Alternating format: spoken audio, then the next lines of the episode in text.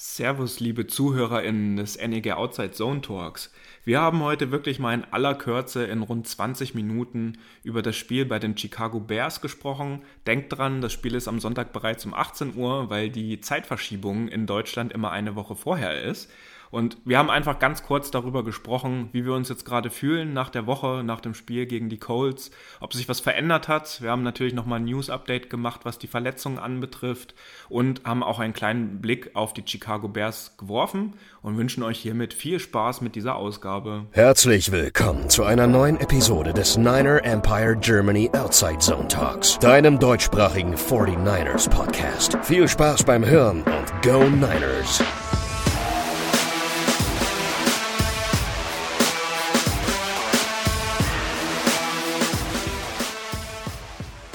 Donnerstagabend äh, und das heißt Preview des nächsten Spiels der San Francisco 49ers bei den Chicago Bears.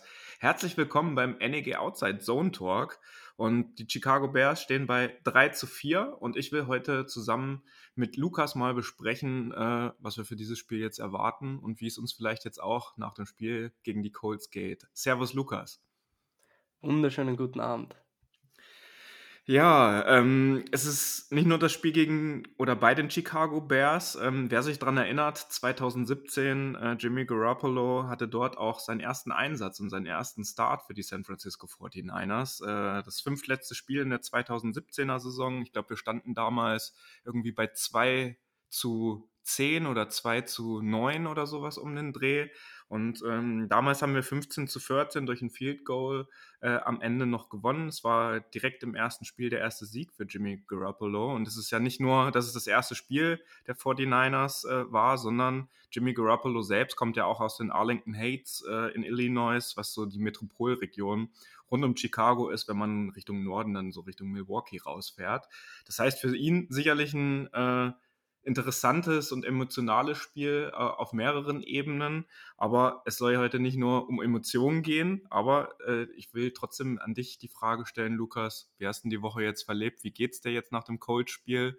Und äh, hat sich an deiner Gemütslage jetzt äh, seit Abpfiff des Spiels irgendwas verändert?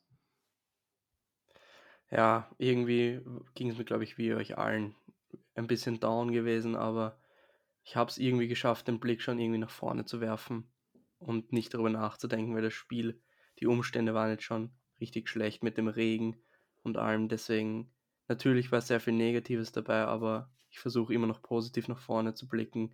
Die Woche war echt schon hart, aber ich glaube, es ist mir nicht so schlecht gelungen, nach vorne zu blicken und ich bin jetzt, ich freue mich jetzt schon auf das Spiel gegen die Bears. Wenn wir das gewinnen, können wir ja vielleicht eine Siegesserie starten auch wenn ich jetzt sehr optimistisch klinge, aber ich glaube, dass es passieren könnte, vor allem wenn die Cardinals diese Woche verlieren, sind sie dann vielleicht nächste Woche angreifbar, beziehungsweise im ersten Spiel waren sie ja schon nicht am Rande, also wir waren schon am Rande einer Niederlage, also sie waren am Rande einer Niederlage gegen uns, wenn wir da ein bisschen besser bei Fourth Down sind.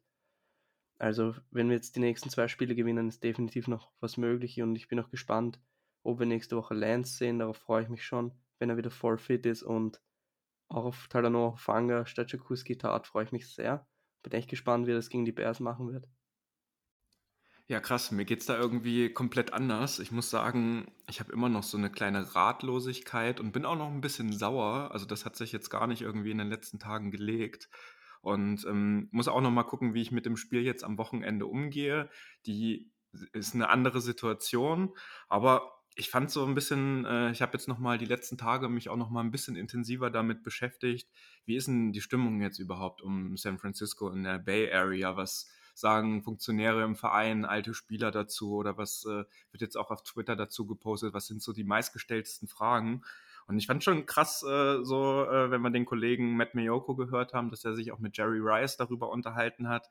Und die erste Frage von Jerry Rice an Mayoko auch war, what's going on, uh, on with this team so. Und das drückt, glaube ich, ganz gut aus, wie da die Gemütslage so ein bisschen ist. Und äh, ich weiß nicht, also eine gute Lockerroom-Atmosphäre scheint es ja in dem Team irgendwie noch zu geben. Also wenn man sich das vor den Spielen, die Videos, die hochgeladen werden, also sei es jetzt von den Spielern oder von offizieller Seite, so da hat man ja jetzt nicht Gefühl, das Gefühl, dass das irgendwie scheiße ist. Aber vielleicht all diejenigen, die schon mal Sport betrieben haben, Mannschaftssport und in solchen Situationen waren, da braucht es vielleicht jetzt auch nochmal den einen oder anderen Spieler, der den Leuten halt jetzt richtig einen Arschtritt verpasst. Und da bin ich mir gerade ein bisschen unsicher, ob es so einen Spieler vielleicht bei uns überhaupt gibt, Lukas. Sehe ich definitiv auch so, aber wir wissen, glaube ich, alle, wie es im Sport ist. Gewinnst du mal ein Spiel, dann läuft es plötzlich, gewinnst du plötzlich ein richtig wichtiges Spiel, zum Beispiel gegen die Cardinals oder gegen die Rams, würde ja reichen, wenn wir eins davon gewinnen würden. Das gibt dir dann schon einen richtig guten Boost. Und wenn du dann einmal zwei Spiele in Folge gewinnst und dann läuft vielleicht mal das wichtige Down für dich und du machst doch mal das Play bei Third Down, dann kann so eine richtige Siegesserie und so eine Euphorie wieder ausbrechen. Wenn wir jetzt zweimal souverän in Folge gewinnen, bin ich mir sicher, auch bei uns alle voller Euphorie und wir denken, die Playoffs sind wieder möglich. Und genauso wird es auch im Lockerroom sein. Wir müssen nur Spiele gewinnen und dann kann es plötzlich wieder funktionieren. Also im Endeffekt sind wir ja, das muss man realistischerweise nochmal sagen, also wenn wir uns jetzt nur die NFC angucken, einen einzigen Sieg davon entfernt, äh, wieder einen Playoff-Spot zu ergattern. Also jetzt rein rechnerisch ist da natürlich noch überhaupt nichts verloren. Ähm, mir ich würde halt gerne echt mal wissen, wie jetzt zum Beispiel die D-Line äh, bei den nach dem letzten Spiel oder nach den letzten Spielen, vielleicht auch während des Spiels, reagiert durch die ganzen Strafen, die wir durch die Defensive äh, Pass Interferences äh, bekommen haben. Ob da mal jemand hingeht und sagt, ne, was machst du da? So, guck doch einfach zum Football oder äh, versuch das doch zu verhindern. Das sind doch Fehler, die man abstellen kann und es kann doch nicht sein, dass wir durch so hohe Strafen äh, so, äh, so hinten anstehen. Und was ich aber noch ganz interessant fand jetzt die Woche, dass es sehr viele Fragen, also sowohl im Podcast als auch jetzt über Twitter oder äh, über andere Portale gab, wie denn jetzt eigentlich die Rolle von Jet York auch ist als Owner, weil es da oft die Stimmen gab, oh, jetzt muss der Owner doch mal an, eingreifen und äh, da irgendwie auch mal dafür sorgen, dass da ein bisschen Ruhe reinkommt oder dass sich da etwas verändert. Aber ich finde gerade das ist ja das, was die 49ers in den letzten Jahren ausgezeichnet hat, dass Jet York natürlich die Personalentscheidung trifft, wer ist Head Coach, wer ist der General Manager? Und dass er sie natürlich einstellt, aber er hat Kai Shanahan ja als den Offensive Mind eingestellt und er hat das Know-how und die Kompetenz und nicht Jet York. Und deswegen finde ich es eigentlich gerade richtig, dass er sich auch in solchen Zeiten zumindest aus den Sachen, die nicht seinen Zuständigkeitsbereich betrifft, raushält. Und fand ich trotzdem sehr interessant, dass das äh, so eine große Rolle jetzt rund um die Bay Area gespielt hat, wie die Rolle von Jet York ist, weil ich muss ganz ehrlich sagen, ich will so eine, äh, so eine ähm, Twitter-Funktion, wie es jetzt in, in, in, bei den Dallas Cowboys äh, zum Beispiel ist, möchte ich einfach bei uns nicht haben. Genau, das wollte ich eigentlich gerade ansprechen. Ich wollte dich nur aussprechen lassen. Egal welcher Sport, ob es jetzt Fußball oder Football ist, sollten immer die das Sagen haben, die sich auch sportlich auskennen und nicht, wie es in manchen Vereinen im Fußball der Fall ist, dass dann der Präsident sportliche Entscheidungen trifft. Der soll die Leute aufstellen, die die sportlichen Entscheidungen treffen. Ich kann da zum Beispiel nur einen Clemens Tönnies bei Schalke ansprechen, der vor langer Zeit immer wieder sportlich viel mitzureden hat, am Ende dann nicht mehr. Genau sowas sollte nicht passieren und genau sowas ist auch bei den Cowboys der Fall. Und deswegen will ich sowas bei uns nicht haben. Ja, dann lass uns doch mal ein bisschen Blick auf unser Team jetzt am Wochenende werfen, auch wenn ich dann noch mit Bauchschmerzen natürlich dabei bin. Ähm, was jetzt äh, im Vergleich zur letzten Podcast-Folge noch äh, rausgekommen ist, dass sich Javon Kinlaw jetzt doch nochmal etwas genauer untersuchen lässt, sich jetzt nochmal eine Zweitmeinung von einem Facharzt einholen wird und es aber höchstwahrscheinlich oder mit etwas größerer Wahrscheinlichkeit, sagen wir es mal so, auf äh, einen Eingriff hinauslaufen wird, der dann wahrscheinlich auch Season-Ending für ihn sein wird. Ähm, wir haben dazu noch äh, Trent Williams und Debo Samuel, die jetzt die letzten Tage nicht mittrainiert haben. Also Trent Williams ja auch noch äh, aufgrund seiner Ellenbogenverletzung. Die sind aber beide Day-to-Day -Day und ähm, da ist das Front Office zumindest oder Kai Shanahan jetzt erstmal optimistisch, dass die auch am Wochenende gegen die Bears zur Verfügung stehen würden. Was noch erfreulich ist, ist, dass ähm, sowohl George Kittle als auch Drake Greenlaw äh, nächste Woche zurück von der äh, IR-List äh, geholt werden können.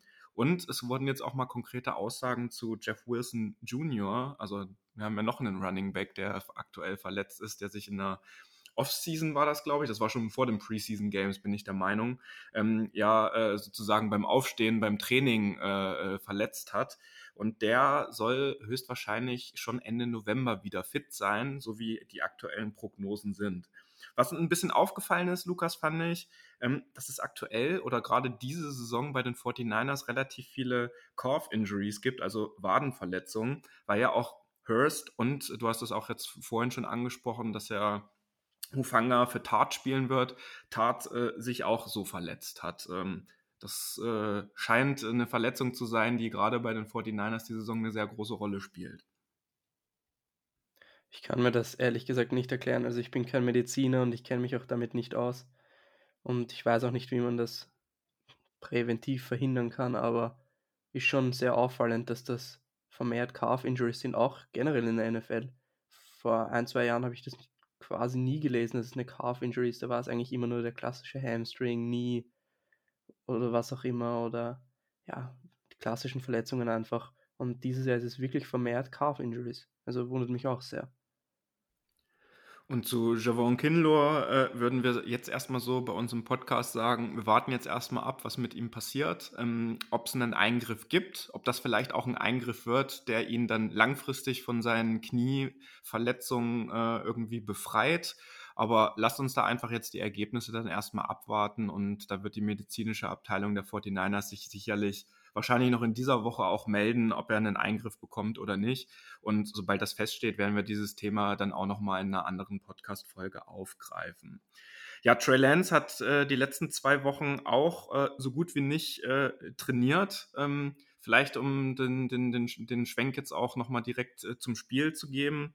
Trey Lance zwei Wochen nicht gespielt, keine Trainingseinheiten, äh, äh, natürlich, also gespielt sowieso nicht, aber auch keine Trainingseinheiten mitgemacht.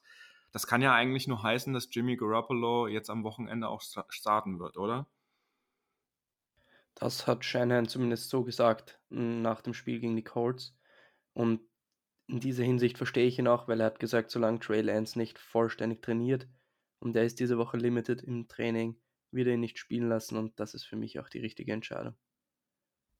Ich bin ja jetzt auch mal gespannt, äh, ob es jetzt auch bei Jimmy Garoppolo, auch wenn äh, Kyle Shanahan das ja nicht so offensiv nach außen bringt, jetzt auch äh, sozusagen die zwölfte Stunde geschlagen hat und dass man, wie es so schön sagt, one bad game away uh, from losing uh, his starting job als Quarterback.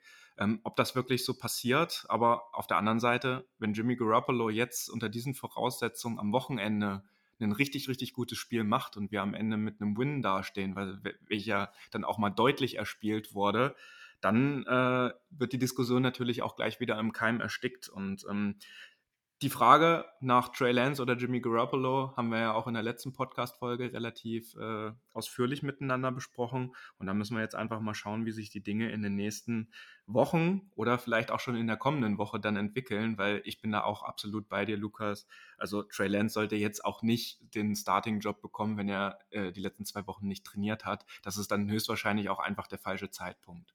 Wenn Vor wir jetzt auch noch gegen die ja. Vor allem, wenn ihn Shannon wieder so einsetzt wie gegen die Cardinals, wo ur viele Hits nimmt, dann, wenn er schon verletzt ist, ist das noch gefährlicher. Deswegen definitiv ja, besser, wenn er nicht Fall. Spielt. Wenn aber jetzt gegen die Bears am Ende wieder ein Loss dasteht, die Offense wieder nicht überzeugen kann und auch Jimmy nicht als der Leader auf dem Platz steht, so wie wir uns das alle wünschen und wie wir es aus der 2019er Saison noch kennen, dann werden die Diskussionen, glaube ich, schon in der kommenden und in der übernächsten Woche ein bisschen anders aussehen, weil danach haben wir auch wieder zwei richtig harte Spiele und ähm, dann kann man sich wirklich vollends von dem Gedanken verabschieden, dass diese Saison überhaupt noch was gerissen wird. Ja, dann lass uns doch mal vielleicht auch einen ganz kurz oder einen Blick auf die auf unseren Gegner werfen, auf die Chicago Bears und da habe ich zumindest jetzt erstmal äh, vernommen in den letzten Wochen, sie stehen bei 3 zu 4.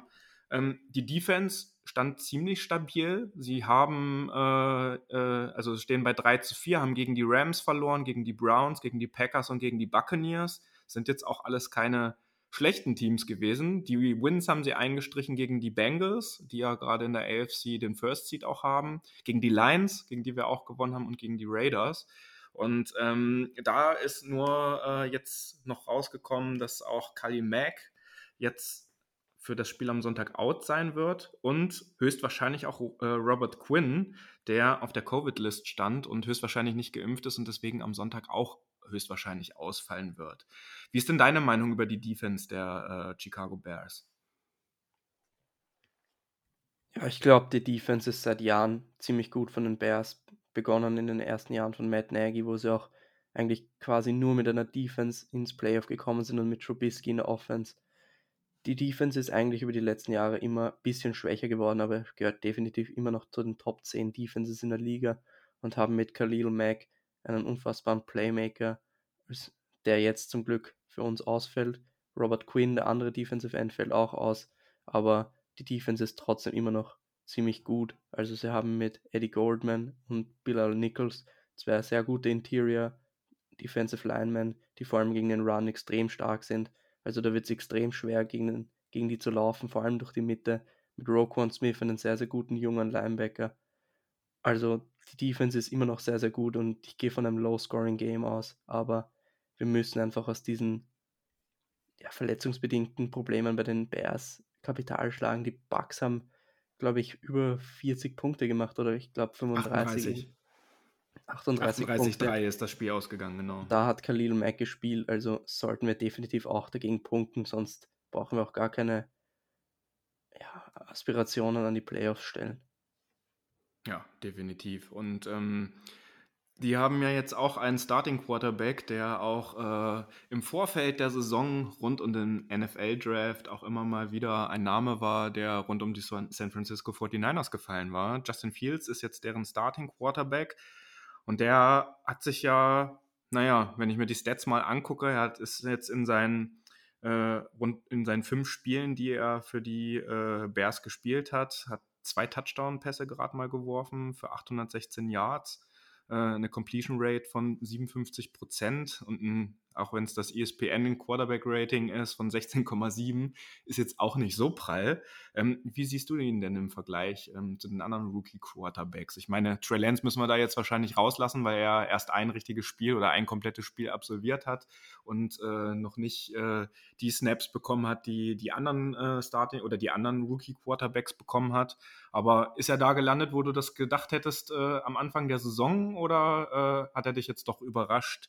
Dass es äh, mit den Chicago Bears dann doch jetzt auf Anhieb nicht so gut funktioniert. Ich war ja eigentlich im Draft auch nicht so der größte Fan von ihm. Einfach weil er auch den Ball viel zu lang hält, viel zu lang an Reads kleben bleibt und das sieht man einfach noch in der NFL viel zu häufig, weswegen er auch sehr viele Hits ansteckt. Generell Sacks, er hat im ersten Spiel gegen die Browns neuneinhalb, waren neuneinhalb Sacks, hatten die Browns. Das ist einfach viel zu viel, er hält den Ball viel zu lang. Und gegen die Bucks hat er drei Interceptions, ich glaube drei Fumbles. Also die Statistiken sprechen schon für sich. Aber für mich war es irgendwie klar, auch wenn es jetzt dumm klingt. Aber die Bears sind einfach keine gute Off haben einfach keine gute O-Line, haben jetzt nicht die Playmaker auf der Receiver-Position und haben auch mit Matt Nagy jetzt nicht den besten, zumindest bin ich der Meinung, dass er kein guter Offensive Coach ist. Auch wenn er mit den Bears in den Playoffs war einmal, die Umstände waren einfach nicht gut und man merkt einfach, dass er noch nicht ganz bereit ist und dass es vielleicht doch besser gew gewesen wäre, wenn Dalton spielen würde und er das ganze Jahr hinter ihm lernen würde. Aber der mediale Druck ist genauso wie bei uns ziemlich groß gewesen, Fields spielen zu lassen und deswegen spielt Fields jetzt und man sieht das Resultat.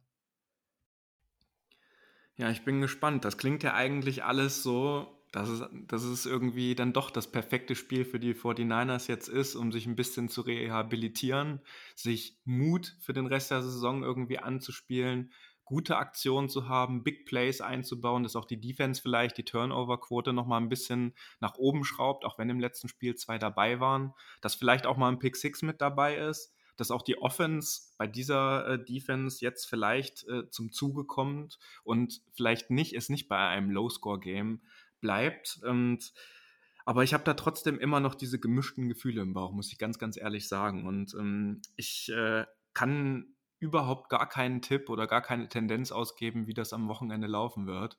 Und ähm, ich hoffe einfach nur, dass wir nicht um 18 Uhr spielen wir ja dieses Mal schon, weil wir von Samstag auf Sonntag in Deutschland die Zeitumstellung haben und in den USA die Zeitumstellung ja immer erst eine Woche später ist. Deswegen sind die Spiele relativ früh, weil wir ja eh an der Ostküste in, oder was heißt an der Ostküste, zumindest im Osten des Landes in, im Lake Michigan bei Chicago spielen, ähm, dass wir dann irgendwie um 22, 23 Uhr am Sonntag da sitzen und sagen, okay, das war in Ordnung, das war eine gute Leistung, das war die richtige Reaktion Und ähm, aber so richtig dran glauben tue ich gerade ehrlich gesagt nicht. Ja, es ist wirklich, ich habe auch sehr gemischte Gefühle, aber wenn wir ehrlich sind, wenn du Anspruch auf die Playoffs haben willst, dann musst du dieses Spiel gewinnen und das auch souverän tun und nicht jetzt, naja, gewinnen reicht, sage ich jetzt mal so und ich denke auch, dass wir das tun werden. Dein Wort in allen Ehren und deinen Optimismus äh, möchte ich auch haben. Ich bin ja sonst auch ein sehr optimistischer Mensch rund um die 49ers, aber ich muss sagen, das letzte Spiel hat dann doch sehr äh, an meinem Denkprozess und an meinen Gedanken äh, sozusagen gehakt und äh, dann doch einen großen Impact äh, gehabt. Ja, also ich hätte jetzt auf meiner Agenda hier äh, nichts äh, Großartiges mehr. Hast du noch was zu den Bears? Äh, was du, äh, also ne, wir spielen vielleicht noch gegen den alten Bekannten, Wide Receiver äh, Marquise Goodwin ist äh, ja auch im, im Depth Chart bei den Bears gesetzt als Wide Receiver Number One oder, oder zumindest als Wide Receiver mit und als Starter. Den werden, werden wir wiedersehen. Und ähm, ansonsten fällt mir jetzt zu dem Spiel, muss ich ganz ehrlich sagen, und das äh, ist ja selten bei mir, dass ich irgendwie so wortkarg bin, äh, nichts weiter zu diesen Spielen erstmal ein. Ich hoffe, dass äh, wir diese Reaktion zeigen, von der ich gerade gesprochen habe. Und frage dich an der Stelle nochmal, hast du noch was zu dem Spiel? Von meiner Seite aus ist eigentlich alles gesagt. Ich glaube, ich habe alles gesagt, was ich zu den Bears weiß. Ich glaube, es wird ein echt, könnte ein echt zähes Spiel werden und einfach Ruhe bewahren die Bears werden, glaube ich, in der Offense nicht viele Punkte machen und watch out, Nick Bosa wird ein großes Spiel haben. Da werden wir ein Auge drauf haben. Ja, Lukas, dann würde ich sagen, wünsche ich dir noch einen schönen Abend. Wir hören spätestens am Sonntag dann während des Spiels wieder voneinander. Und liebe Grüße und vor allen Dingen auch ein bisschen gute Besserung an dich, weil du ja ein bisschen äh, kränkelst quasi, dass du schnell wieder fit wirst. Ja, Dankeschön und an alle Zuhörerinnen und Zuhörer ja, viel Spaß bei der Folge und auf ein schönes und erfolgreiches Spiel am Sonntag. Ihr habt es gehört, Sonntag 18 Uhr, das Spiel äh, Week 8 bei den Chicago Bears. Und wir schauen mal, was wir dann in der nächsten Folge am Montag darüber zu berichten haben. Und wir wünschen euch, wie immer, einen angenehmen weiteren Tagesverlauf. Das war der Niner Empire Germany Outside Zone Talk. Streamt und abonniert uns auf allen gängigen Kanälen unter ad 49 ersempire GER.